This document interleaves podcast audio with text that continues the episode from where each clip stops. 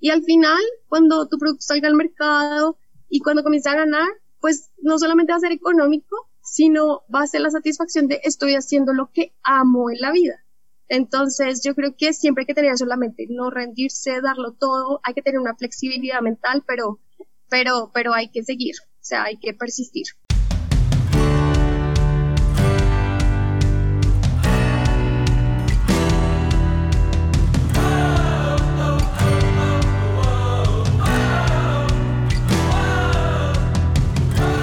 Hola, ¿qué tal, emprendedores? Les saludo a su amigo Héctor Garza y antes eh, que nada quiero pedirles una disculpa por no haber tenido un episodio nuevo la semana pasada, pero quiero que sepas que estamos trabajando duro para traerte nuevas y mejores ideas que puedan ayudarte en tu camino de emprendimiento.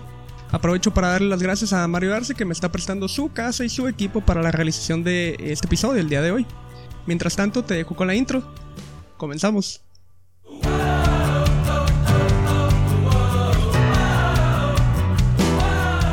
¿Qué tal amigos? El día de hoy tengo la oportunidad de platicar con una persona a la que estimo mucho.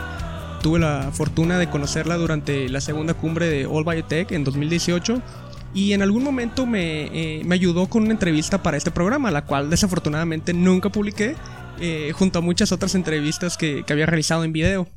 Pero bueno, el día de hoy quiero presentarles este emprendimiento que busca reducir el uso de antibióticos en diversas industrias mediante la implementación de una tecnología que nos estarán platicando en este momento. Quiero darle la bienvenida desde Colombia a Ángela Holguín, fundadora de SciFage. Hola Héctor, muchas gracias. Buenas tardes a todos. De verdad estoy muy contenta y muy agradecida que nos hubieras invitado a este programa. Para mí es un honor. Eh, y como tú dijiste, desde que nos conocimos, eh, ha sido muy lindo poder como trabajar y crecer eh, con este emprendimiento que tú comenzaste hace ya más de un año, creo, y, me encanta por estar en el programa. No, pues muchas gracias y, pues gracias eh, otra vez por pues por estar aquí y por aquella vez, ¿no? Que, me ayudaste con, con, aquella entrevista, pues que no, que no pude publicar y pues me dio mucha pena. no, está bien, con mucho gusto, igual para eso estamos y me encanta tu programa igual. Ah, muchas gracias y pues la verdad me, me agrada mucho eh, tener, tenerte aquí y, y me gustaría comenzar porque nos platiques ¿Qué es SciFage?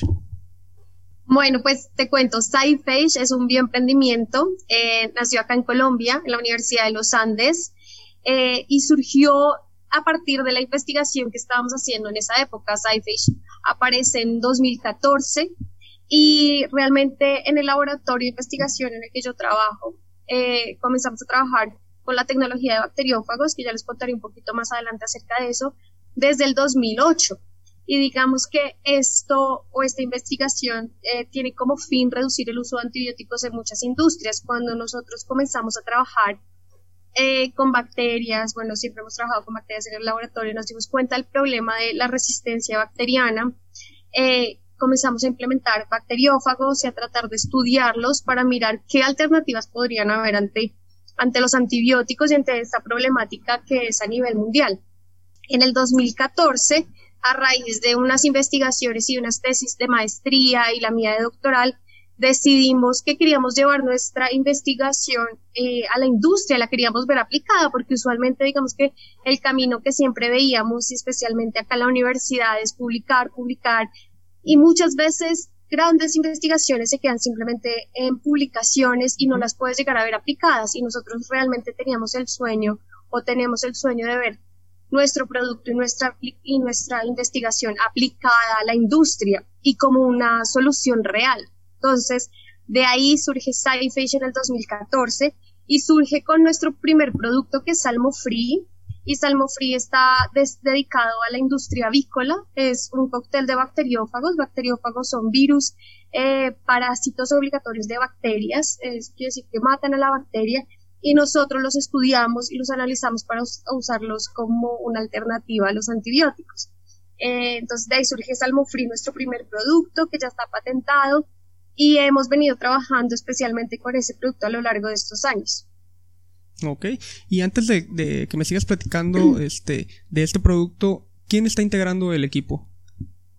Pues mira, el equipo lo comenzamos integrando eh, mi directora de tesis, Marta Vives, ella es la, directora del laboratorio donde yo trabajo, eh, y ella fue la que inició realmente la línea de investigación acá en la Universidad de los Andes. Entonces, ella hace parte del equipo eh, y dos colegas más, Viviana Clavijo, ella también es una estudiante doctoral, de hecho ella fue quien hizo las pruebas en campo de nuestro producto acá en Colombia, y Catalina Prada, que ella también hizo maestría acá en el laboratorio de investigación y ahorita está trabajando en la, en la, universidad y es la que se encarga básicamente de las relaciones eh, eh, nacionales e internacionales de CIFIS.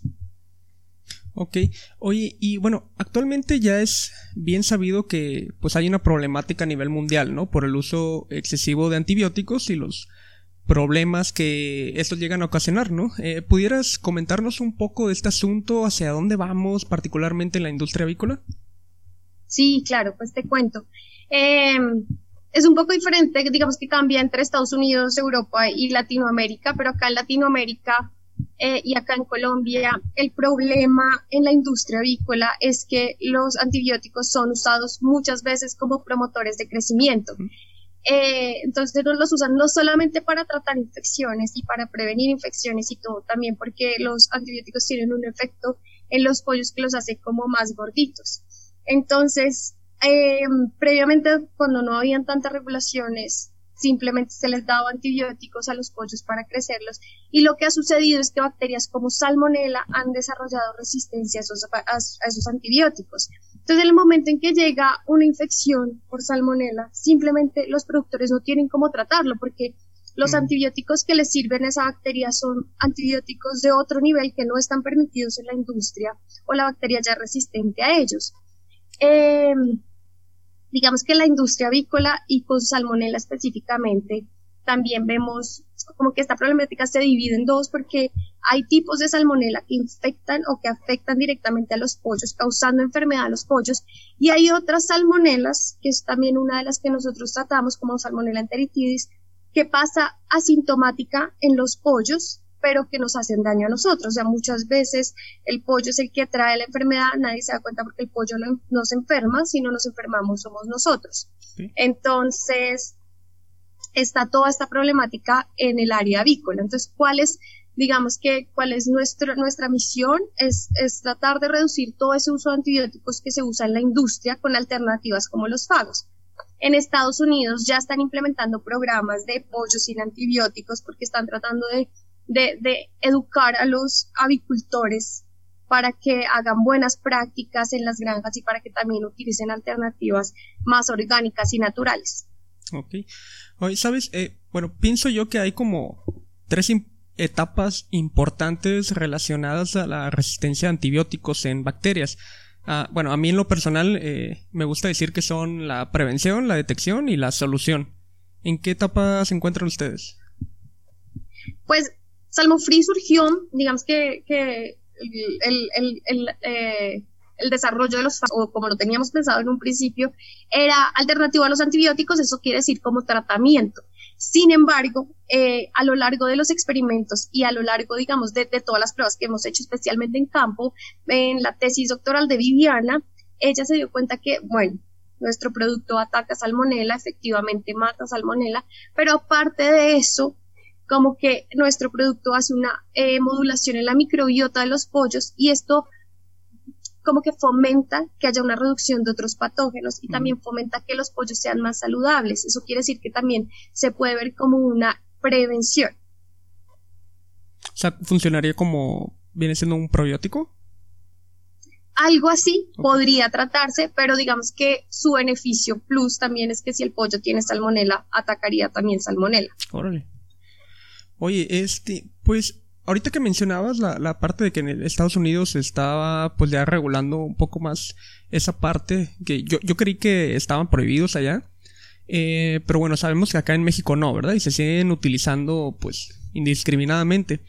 ¿Qué se necesita para llegar a tener eh, regulaciones más estrictas en este sentido?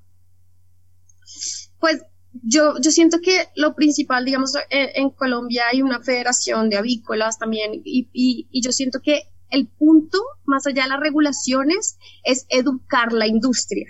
Porque, no sé en México, pero puede que pase en Colombia, muchas veces las regulaciones están y simplemente como que la cultura y la, educación que se tiene en la industria solamente por vender, vender, vender, eh, se pueden saltar a veces de una, de una u otra manera las regulaciones. Entonces yo creo que la solución radica en educar directamente a la, a la gente que trabaja, a los avicultores, enseñarles, mostrarles y también mostrarles los beneficios que tienen, porque pues ellos ven el mundo muy diferente a nosotros, ven el mundo, digamos que en términos económicos y está entendible porque es su negocio. Y mostrarles también cómo a largo plazo todos estos productos biotecnológicos van a hacer un impacto positivo en su economía. Entonces yo siento que, que la solución está desde la industria avícola, desde los que trabajan dentro de la industria, dentro de las granjas avícolas. Sí, porque eh, digo, no puedes quitarle los antibióticos de golpe, ¿no? Porque los rendimientos de los productores disminuirían y eso significa pues un mayor tiempo hasta que los eh, pollos alcancen, no sé, la talla ideal y representa más costos para la industria y, pues nosotros somos los que terminamos pagando, ¿no? ¿Cómo, cómo ayuda tu producto a compensar esa pérdida? Mira, yo creo que una de las cosas que hemos aprendido a lo largo del desarrollo de Salmo Free es que para todos estos desarrollos biotecnológicos y que tienen eh, un potencial o una innovación, hay que trabajar de la mano con el, con el cliente y más con el consumidor, con quien lo va a utilizar, porque ellos son los que les duele muchas cosas, entonces uno tiene que entender cómo encaja su producto en el dolor de ellos. Entonces, lo que te decía, una de las, de las, de las razones por las que ellos les cuesta tanto integrar nuevas tecnologías es porque lo ven como una pérdida. Entonces, digamos que parte del trabajo que se tiene que hacer es ir y trabajar directamente con ellos, mostrarles el producto que solamente, pues que no solamente es una alternativa al antibiótico, sino que a largo plazo, si tú previenes esta infección, si tú tienes eh, pollos que son más sanos desde, desde el inicio, si tú tienes em, como una prevención y unas buenas prácticas, ellos van a dejar de usar antibióticos y eso va a causar obviamente un impacto positivo en su economía. Entonces, para mí es un, es un trabajo de la mano entender el dolor real que ellos tienen. Sí, al final de cuentas también ayudarías como a reducir costos, ¿no? Hasta cierto punto. Exacto, exacto. Yo creo que sí, yo, yo creo que, que, cuando uno se mete en este en esto de emprendimiento es como la combinación de todo, entender tu tecnología, pero también entender cómo tu tecnología va a solventar un problema o a alguien que le causa un dolor y al mismo tiempo un impacto eh, a nivel social.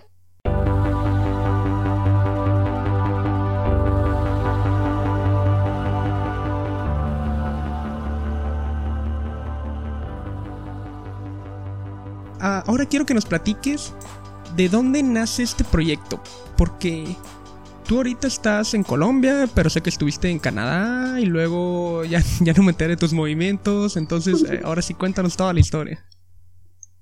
Pues bueno, este, digamos que eh, la, la, trayectoria ha variado, digamos que lo que yo te decía, bioemprender para alguien que está tan metido en las ciencias puede ser un poco complicado porque toca cambiar el chip, toca como cambiar la mente. Y realmente este proyecto, como les comentaba antes, surgió de una investigación doctoral y de maestría. Y yo inicié, digamos, trabajando eh, con Marta Vives, con mi directora desde el 2008 y siempre trabajé con bacteriófagos. Siempre me encantaba, me gustó mucho la investigación y a lo largo de los años siempre quisimos ver aplicado esto, cómo hacemos, cómo hacemos. Y en el 2014 dijimos, no, es que toca hacer algo porque, pues porque me voy a graduar y esto no puede quedar en papel, me voy a graduar y no puede quedar solamente en un paper. Em, y creo que Marta, o sea, todas las socias teníamos como el mismo fin. Y, y de ahí dijimos, bueno, vamos a montar una empresa. Eh, ¿Qué más necesitamos? Entonces, como teníamos el producto y, lo estábamos desarrollando, eh, lo primero que se nos ocurrió fue, tenemos que patentarlo. De alguna manera, eh, pues teníamos algo de idea de, que había que patentarlo, más no publicarlo como en una revista científica. Y ahí comenzamos como esta carrera de, de, aprender algo totalmente nuevo, porque a lo largo de las investigaciones de maestría y doctorado, pues estábamos desarrollando el producto, haciendo todas las pruebas necesarias, el laboratorio, luego llegó eh, vivían a hacer todas las pruebas en campo y, digamos que siempre estábamos pensando y aprendiendo como de lo que podíamos, porque pues nunca tuvimos, pues nosotras no somos administradoras, ni economistas, ni financieras, entonces como que eran los recursos que veíamos en línea de, bueno, cómo hacemos un modelo de negocio, dónde podemos aplicar, eh, dónde recogemos los fondos, entonces inicialmente los fondos los recogíamos de, de, de proyectos de investigación no, no de nada de emprendimiento. Em, y comenzamos como de a poco, eh, comenzar a estudiar, por, por decirlo así, o aprender eh, cosas de emprendimiento financieras, cómo hacer la contabilidad de la empresa, que tenemos que declarar renta, que bueno. De ahí en el 2016 yo me gradué del doctorado eh, y ahí Viviana siguió trabajando en su doctorado también eh, con, con, con, Salmo Free y haciendo los experimentos requeridos en, en campo.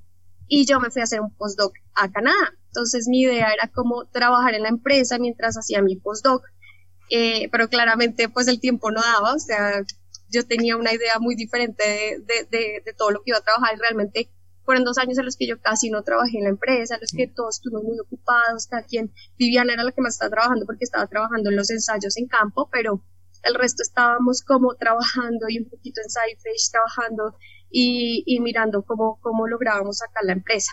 Eh, ya en el 2018, a finales del 2018, yo me di cuenta que yo quería seguir en SciPage, que la vida academia, sí, académica es muy importante y para los que les interesa es muy bien, pero yo desde que había comenzado SciFish era mi sueño realmente y, y decidí dedicarme 100% a la empresa y eso fue el año pasado. Entonces el año pasado, a principio de año, fue como buscar financiación para, para mirar quién nos podía también ayudar en algún programa de aceleramiento. Ya, ya estábamos en un punto en el que ya habíamos patentado en Colombia, estábamos en proceso de patentar en Estados Unidos y ya teníamos un, poco, un producto un poco más desarrollado, entonces aplicábamos para, para muchas convocatorias que habían en Latinoamérica. Eh, aplicamos un programa en Chile que se llama Ganesha Lab y pasamos el proceso. Entonces en agosto comenzamos y entramos a este proceso de aceleración en Ganesha Lab y eh, Viviana también logró eh, ella se graduó también, ella se había graduado el año anterior y ella logró también dedicarse 100% a la empresa. Entonces ya éramos dos trabajando 100% a la empresa, eh, ella desde Colombia, yo desde Chile y entramos en este programa que nos ayudó un montón en cosas que no teníamos ni idea, como cómo crear un modelo de negocio, cómo hacer proyecciones, eh, cómo estudiar un mercado, cómo estudiar un cliente, quién era realmente nuestro cliente, cómo estudiar el, el, el lo que yo te hablaba anteriormente, que era el dolor real o el problema real que queríamos solucionar. Y eso fue de agosto a diciembre. Y de ahí eh, el, el programa en Ganesha seleccionaba tres empresas para irse a, hacer un soft landing a Estados Unidos y fuimos seleccionados y ahorita digamos nos vamos en abril a California también a seguir como parte del programa en un soft landing en Estados Unidos. Eh, entonces, como que ese ha sido todo el proceso. Este año, ahorita yo estoy acá en Colombia, eh, trabajando la mano también con Marta, con Catalina, con Viviana, eh, y pues ya hemos avanzado un montón. Digamos que el hecho de que dos personas estén 100% en la empresa, eso acelera también un montón el proceso y pues con todo el conocimiento que, que, que trajimos de Ganesha Lab. Eh, y en eso estamos.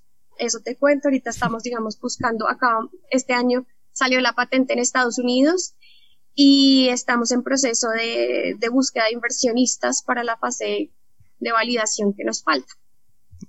Oye, pues qué interesante, ¿eh? Y no me había tocado escuchar a alguien que, me platicara que, pues que tiene una empresa, pero que está trabajando en otro lado, entonces me imagino que la curva de, crecimiento, pues al principio debe haber sido muy lenta, ¿no? Y dolorosa. ¿Qué, qué, qué ha sido lo más difícil en todo este tiempo? Es muy lenta, más porque yo siento que, bueno, a mí personalmente me daba mucho miedo renunciar a mi trabajo porque eh, la empresa pues no generaba, o sea, una empresa de biotecnología se demora mucho más tiempo que otra cualquier emprendimiento, que un emprendimiento de una aplicación o de un software, se demora mucho, mucho más. Entonces para mí era, a mí me da mucho miedo quedarme sin trabajo, quedarme sin un ingreso y, y, es, y lo que tú dices, eso hizo que la curva de aprendizaje fuera un poco más lenta, pero al mismo tiempo fue un poco más segura porque nosotros tuvimos mucho tiempo para realizar la investigación rigurosa de nuestro producto. De lo más yo siento que, que ha sido es cambiar el chip, porque cuando tú entras a un doctorado, cuando estás haciendo la maestría, la tesis de pregrado, eh, el chip académico está muy metido y tú quieres hacer las cosas de una manera y hasta que no verificas cada uno exactamente de, de todos los experimentos que te salgan bien, pues puedes dar como una afirmación y, y pasar de eso a ser súper a explicar el detalle tu tecnología, ir a hablar con inversionistas que no tienen ni idea de lo que les estás hablando y que se aburren a los dos minutos, porque eso pasa muchas veces cuando vas a hablar con, o con los, o lo mismo en, eh, digamos, en la industria avícola, tú vas y les hablas y no puedes ir a hablar como tan al detalle, tan al técnico, porque no les interesa, ellos quieren ver otra cosa, entonces como entender que la visión de todos es muy diferente y que tú puedes amar tu tecnología, yo amo los pagos, amo la tecnología de pagos, pero que a la, la gente lo que quiere ver o cada persona con la que vas a hablar tiene una visión muy diferente, quiere escuchar otras cosas, quiere ver tu tecnología desde otros puntos de vista. Entonces, es como abrir la mente a ver tu tecnología desde un millón de puntos de vista y poder hablarla con diferentes actores que juegan parte de, todo este ambiente.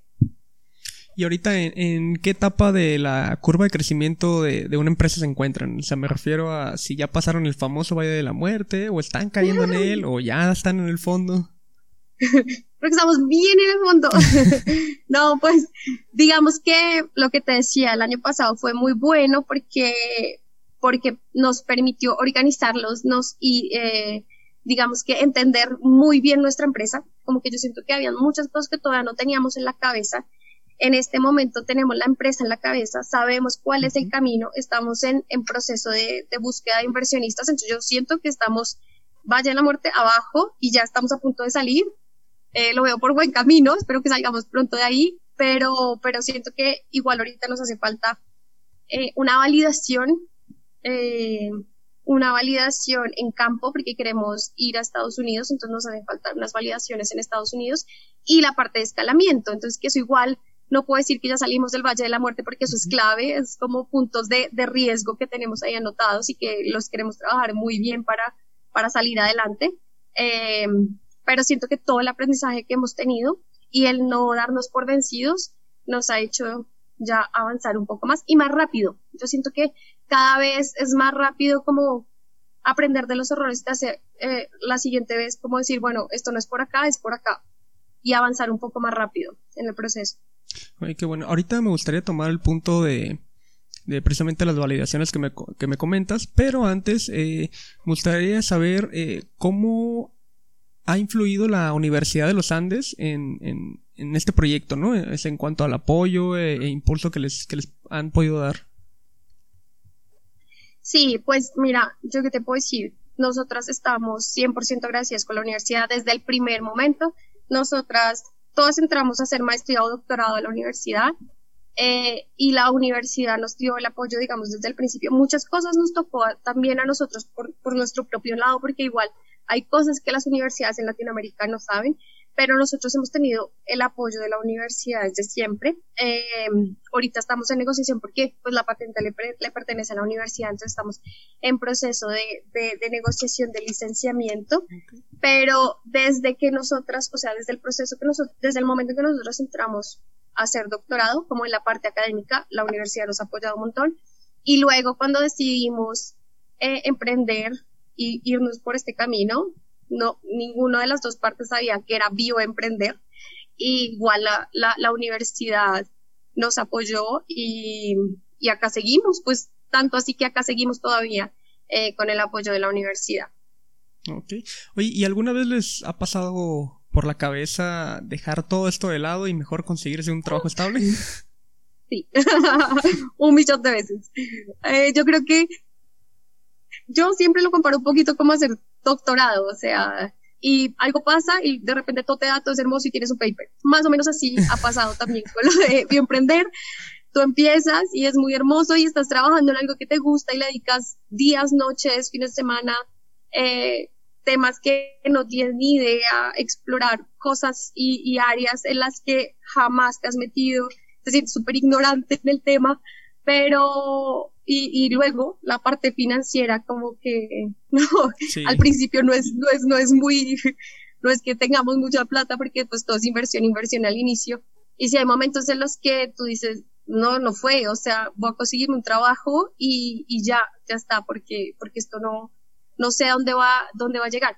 Pero luego pasa lo mismo pasan cosas. El año pasado fue Ganesha eso fue una oportunidad muy grande para nosotros que, que, ves una luz y, y, lo mismo como mostrar tu empresa, que alguien más te diga, es que está, está bien lo que estás haciendo, eh, es muy interesante, eh, es innovador, sigan para adelante, eh, o todo el apoyo que hemos tenido también de Ganesha, como que otra tercera parte te diga como creo en ti, eso nos ha motivado un montón.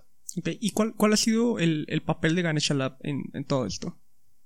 Ellos, bueno, eso, ellos son como, ellos lo llaman como, eh, pues es como una especie de programa de aceleramiento, pero lo que ellos te hacen es, te dan un acompañamiento y son unas herramientas en todo, en todo, en todas las falencias que tú tienes. Entonces, cuando nosotros llegamos a Ganesha, nos hicieron un due diligence, que es básicamente en qué estado está tu empresa, cuáles son tus fuertes y cuáles son tus debilidades. Tus fuertes los vamos a dejar acá y vamos a coger tus debilidades y vamos a trabajar en ellas. Eh, y eh, fue un acompañamiento de cuatro meses muy intensivo, donde eran cursos, talleres, tareas, eh, entregables, presentaciones, hacer un pitch, hacer de todo, y no solamente con el equipo de Ganesha, sino ellos tienen un grupo de mentores muy bueno, con el que también nos, nos ayudaron, nos entrenaron y luego nos daban feedback cuando teníamos que presentar. Entonces, en el tema específico de nosotros de SciFace, ellos nos ayudaron con nuestro modelo de negocio a estudiar nuestros posibles clientes, eh, toda la parte contable también, porque pues no, biofinanzas no teníamos ni idea tampoco. Y ese fue. Y hacer muchas conexiones, porque pues ahorita con el soft landing vamos a hacer, eh, ellos fueron el puente eh, con California básicamente. Entonces, y entender, a poner, a, entender, a tener la, la, empresa en la cabeza. Y también como equipo, fueron un apoyo porque nos permitieron también, todo al principio del emprendimiento es como todo el mundo hace de todo, pues porque así es y así toca. Entonces fue también como definir roles, eh, quién se especializa en qué cosa, porque todas, una cosa de Cypher, todos somos científicas, entonces como toca como especializarse cada una en qué, en qué se va a mejorar de lo que nos falta. Y, y, eso nos ayudó muchísimo. Y ahorita seguimos con el acompañamiento, digamos que con ellos vamos a tener un acompañamiento de tres años, que es muy bueno y lo valoramos, sí, no, es valiosísimo. Qué bueno. Oye, ahorita se encuentran en en una campaña de crowdfunding, ¿no? Crowdfunding. Sí. Que es para realizar precisamente las pruebas de validación que platicabas, ¿no? Ahí eh, quiero que primero nos compartas los detalles de esta campaña para invitar a nuestros amigos a que hagan su aportación, ¿no? Y, se lleven una recompensa. Y realmente los invitamos a todos. Esta, pues, este emprendimiento es un emprendimiento de, de mujeres eh, latinoamericanas y digamos que en el proceso que nos estamos preparando para un proceso de, de buscar inversionistas, pero sí nos hace falta una pequeña fase antes de llegar a un inversionista, que son estas eh, eh, prevalidaciones comerciales, básicamente son unos ensayos que tenemos que hacer en granjas. Y como te decía, en este punto la empresa solo inversión, inversión, inversión, eh, no hay o sea, nosotros en este momento no estamos vendiendo, como para decir, tenemos salario para pagar a este o a este o a este. Entonces, eh, pues tenemos dos personas en el equipo, que es Viviana y yo, que estamos 100% ahorita dedicadas. Y, y, estamos recogiendo fondos básicamente para este semestre para sacar nuestra, nuestra prevalidación, nuestros ensayos que necesitamos hacer y llegar listas a una ronda de inversionistas. Entonces, ese es, ese es, el, ese es como la meta y la misión del crowdfunding. Eh, como llevar este pequeño paso para tener todo listo y llegar a una mesa de inversionistas con todo lo que necesitamos. Ok, ¿y desde qué cantidad pueden realizar aportaciones? Desde un dólar. Lo que, o sea, lo sí. Y realmente todo es ayuda. Eh, hay gente que me dice, no, pues que solo tengo como dos dólares y uno, o sea, no hay, no hay problema. O sea, todo es un aporte y realmente nosotras lo valoramos un montón. Okay. Oye, ahora sí eh, me gustaría saber cuáles son los requerimientos técnicos para validar este producto. Listo. Mm, nosotros hicimos unas validaciones, que fue la tesis y fue todo parte del proyecto de Viviana, eh, fue en Colombia, pero ahorita como eh, la idea es llevar Salmo Free también a Estados Unidos, nosotros necesitamos validar que nuestro producto funciona en Estados Unidos. Eh, con las bacterias de Estados Unidos, en las granjas de Estados Unidos. Y aparte de esto, toda esta validación, eh, porque nosotros necesitamos también pasar por un proceso de regulaciones, toda esta validación nos va a permitir hacer todo el proceso de regulaciones tanto en Colombia como en Estados Unidos. Oye, ¿el producto está pensado en, lanzarse en, el mercado estadounidense o, será primero en, en Colombia? Pues el producto está pensado lanzarse los dos en Colombia eh, y en Estados Unidos y obviamente a partir de ahí en en otros países latinoamericanos claramente, en Colombia porque acá ya tenemos las pruebas y pues porque vivimos acá, somos colombianas y tenemos pues los contactos acá y en Estados Unidos eh, pues porque es un mercado muy grande eh, en el área avícola. Bueno, y muy bien. Eh, ya para terminar así, quisiera que nos compartas alguna reflexión o consejo que les puedas dar a nuestros amigos bioemprendedores.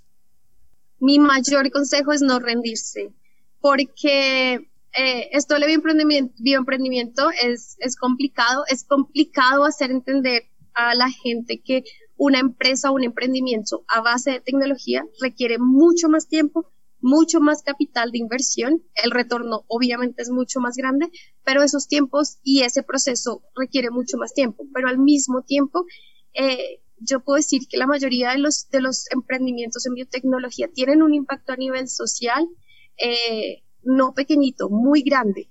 Entonces, como que ese tiempo que es de inversión, que, se requiere investigación, también es un tiempo de inversión de tiempo y de mucha paciencia eh, como emprendedor, porque es un tiempo en el que no vas a recibir dinero, en el que toda la gente que está alrededor tuyo va a comenzar a conseguir trabajo, estar bien, a tener una casa, un carro y tú vas a estar ahí.